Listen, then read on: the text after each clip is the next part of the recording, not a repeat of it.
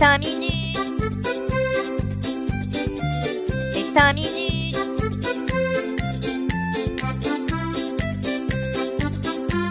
Les 5 minutes du coin. Bonjour à tous et bienvenue pour ce nouvel épisode des 5 minutes du coin.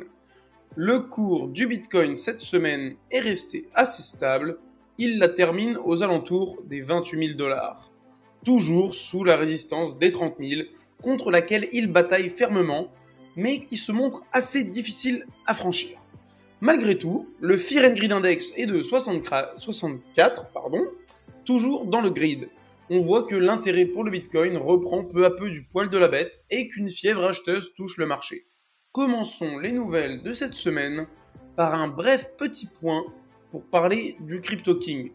Le gars qui s'était fait plein de thunes avec un Ponzi et dont je vous avais conté la rocambolesque histoire de kidnapping la semaine dernière. Eh bien, il semblerait que ça pourrait être, comme on dit dans le jargon, un bon gros mytho. Pas étonnant quand on voit le personnage, mais en gros, il n'y a que des témoins qui pourraient potentiellement étayer cette histoire de kidnapping.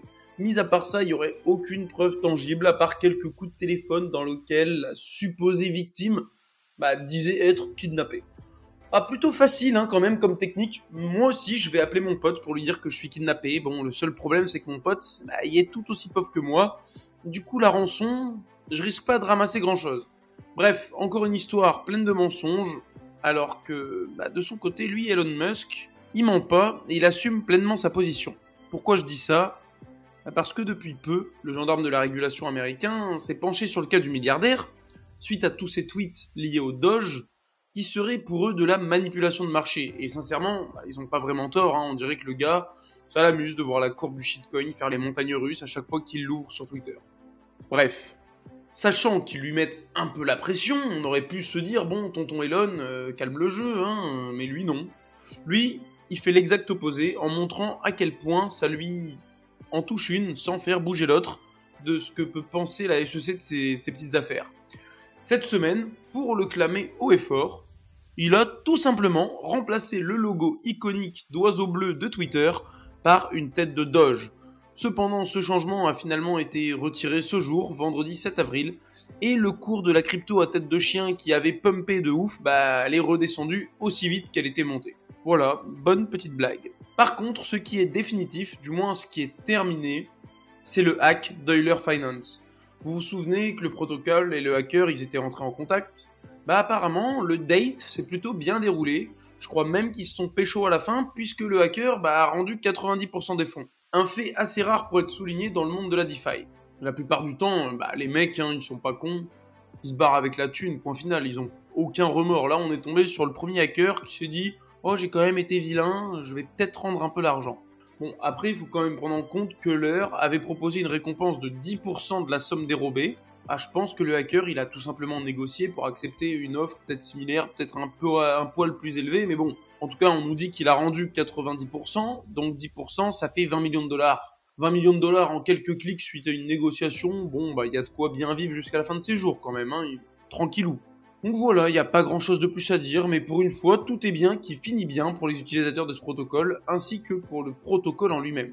D'un côté, on a un hacker qui conserve 20 millions parce qu'il a rendu l'argent, et d'un autre côté, bah, on, a, on a 25 millions de dollars qui disparaissent suite à l'exploitation d'une faille sur un bot de trading basé sur Ethereum.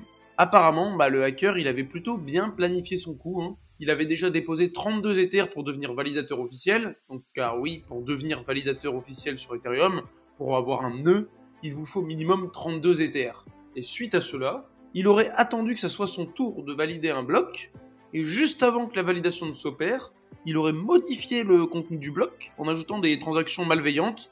Hop, hop, hop, je valide, mais je, hop, j'insère deux trois petites merdes là afin de afin de vider les contrats tout simplement. L'équipe de l'entreprise Flashbot a rapidement réagi afin de proposer une solution pour que cela ne se reproduise pas, mais contrairement à Euler, bah, ils risquent pas de récupérer leur thune parce que la récompense qu'ils offrent si quelqu'un trouve un bug majeur, c'est 25 000 dollars. On va dire que c'est quand même moins que ce que le mec a dépensé pour avoir son nœud de validation pour mettre en œuvre sa petite combine. Donc je suis pas sûr que ça l'intéresse beaucoup, avec 25 millions en poche, de les échanger contre 25 000 dollars. Voilà, bon bah il leur reste plus qu'à tenter une petite négociation à eux aussi. Hein. On parlait de bug majeur, mais cette semaine a été trouvée une chose étrange, et en réalité bah, c'est pas du tout un bug, c'est quelque chose qui a été fait volontairement. Bon allez, j'arrête le suspense, de toute manière vous avez dû voir passer l'info, on l'a vu quand même pas mal sur Twitter et même à plein d'autres endroits. Il a été découvert que dans chaque copie du macOS depuis la mise à jour Mojave, datant de 2018, donc quand même vous vous rendez compte ça a plus de 4 ans le bordel, il y a une copie du white paper de Bitcoin rédigé par Satoshi Nakamoto. Est-ce que, n'empêche les gars, est-ce que c'est pas incroyable ce genre de nouvelles? Genre on aurait été en bull market, le Bitcoin il serait passé de 100 000 à 200 000, on n'aurait même pas compris.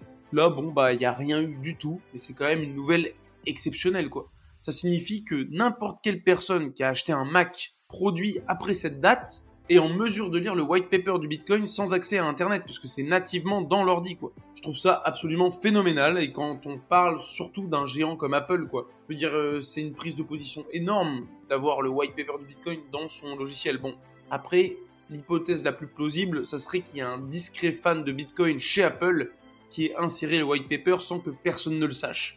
Mais qui sait, ça se trouve, la réalité est un scénario tout à fait différent. Le mec, ça devait faire 4 ans en tout cas qu'il était là. Mais y a personne qui voit ma surprise. Tu vois, c'est un peu comme quand tu joues à cache-cache là. T'as trouvé une méga bonne cachette, t'es bien content. En fait, il y a personne qui te trouve. Bah, du coup, au bout de 30 minutes, qu'est-ce que tu fais? Bah, tu sors, tu commences à te dire, je vais pas rester la nuit dans ma cachette. Là, le gars, il a poireauté 4 ans, il devait dire, mais il y a personne qui le trouve, le white paper. Et là, il doit être en train de jubiler chez lui, tranquillou pilou. Bon, on va rester du côté des bonnes nouvelles, avec un partenariat qui devrait faire plaisir à tous les détenteurs du token AVAX, donc celui de la blockchain Avalanche. Les studios Avalabs, donc euh, toujours Avalanche, ont en effet noué un lien commercial cette semaine avec SK Planet. SK Planet, c'est la filiale numérique du groupe SK Telecom, et SK Telecom, c'est tout simplement un des plus grands acteurs sud-coréens de la télécommunication. C'est du coup normal qu'un géant de l'échange d'informations comme lui s'intéresse à la blockchain. Grâce à ce partenariat, ils disposeront de leur propre subnet nommé UPTN, connecté à la blockchain Avalanche. Ce subnet permettrait l'ajout de fonctionnalités sur le portail Web3 que SK Planet développait déjà de son côté. Le gros avantage, c'est que ce subnet, bah, il va pouvoir être intégré directement dans des applications déjà existantes et surtout déjà utilisées par de nombreuses personnes. Un exemple parfait de transition du Web 2 vers le Web 3, car bah, les utilisateurs de ces applications vont se mettre à utiliser la technologie de la blockchain et ils s'en rendront même pas compte en fait, mais ils l'utiliseront. D'un côté, bah, rien d'étonnant que ça se passe en Corée du Sud, hein, le pays où il est presque impossible de manger dans un restaurant sans voir six codes Wi-Fi placardés au mur, et de prendre le métro sans que personne ne décroche la tête de son portable. Niveau régulation, en France, on tire toujours un peu la gueule car bah, ça va pas trop dans le sens de l'adoption. Cependant, cette semaine, il y a un secteur qui, lui, doit afficher un grand sourire. C'est celui des jeux Web3. Comme notre principal intéressé, Sorar, le jeu de foot Web3. Bah, il devait tout d'abord être régulé comme des jeux d'argent, Cependant, les autorités ont fait machine arrière afin de créer un cadre spécifique pour les jeux Web3. Le projet euh, de loi s'appelle JONE, J-O-N-E, pour Jeux à objets numériques échangeables. La demande qui a été faite à Sorar, pour rentrer dans le cadre en gros, c'est de proposer plus de contenu gratuit ainsi que de mettre en place de la prévention pour ces joueurs. Mais en vrai, ils n'ont pas eu grand chose à modifier dans leur jeu pour qu'ils soient euh, intégrés dans ce texte de loi, que leur jeu soit euh, en gros compatible avec la loi. Je pense que franchement pour eux ça valait largement la chandelle quand on voit les taxes qui pèsent sur les jeux d'argent. Bah, ça peut être que salutaire pour, salutaire de sacrifier un peu de marge sur leur jeu et de donner un peu plus de contenu gratuit et derrière d'esquiver l'imposition des jeux d'argent. Et bah il y a d'autres jeux Web3 forcément qui ne dépendront pas non plus de ce cadre juridique. Donc franchement pour eux bah il y a rien à dire, hein, ils, doivent être bien contents. Ils auront également un statut PSAN aménagé, différent de ceux des exchanges par exemple, parce qu'ils sont pas considérés euh, comme des bah, comme des revendeurs de crypto. C'est juste des jeux d'argent et ils sont pas non plus considérés comme des jeux d'argent. C'est des jeux Web 3, mais ils vont avoir un petit PSAN aménagé moins chiant que euh, moins chiant à obtenir que celui des exchanges et ils n'auront pas besoin d'être agréés PSAN. Et là, c'est ça qui est vraiment compliqué à choper, c'est l'agrément. Donc voilà, moi je trouve c'est une bonne nouvelle pour eux, mais franchement, c'est très étonnant comme news quand on voit la difficulté euh, en France niveau régulation. Moi je me dis, il y a peut-être un petit pot de vin qui a été versé parce que ça me paraît quand même trop beau pour être vrai. Allez, on termine les nouvelles de la semaine avec un truc marrant et insolite. pour en parler vite fait, tous les premiers mercredis du mois, il y a de nombreux meet-up Bitcoin qui sont organisés en France, dont celui auquel je participe, c'est-à-dire celui de Lille.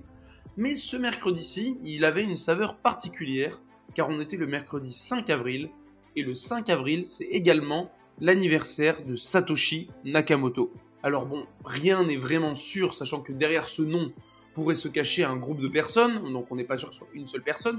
Cependant, la date d'anniversaire qui avait été renseignée sur le forum Bitcoin Talk pour le compte de Satoshi Nakamoto, c'était le 5 avril 1975. On a donc bu une, puis deux, puis trois bières, puis j'ai oublié la suite, en l'honneur de cet anniversaire. Car sans lui, eh ben, on ne serait pas là aujourd'hui, et je ne serais certainement pas en train d'enregistrer ce podcast. Merci d'avoir suivi ces 5 minutes du coin. Si ce condensé de l'actualité vous a plu, n'hésitez pas à me suivre ici et sur Twitter. Bonne journée à tous, et surtout, hold on for dear life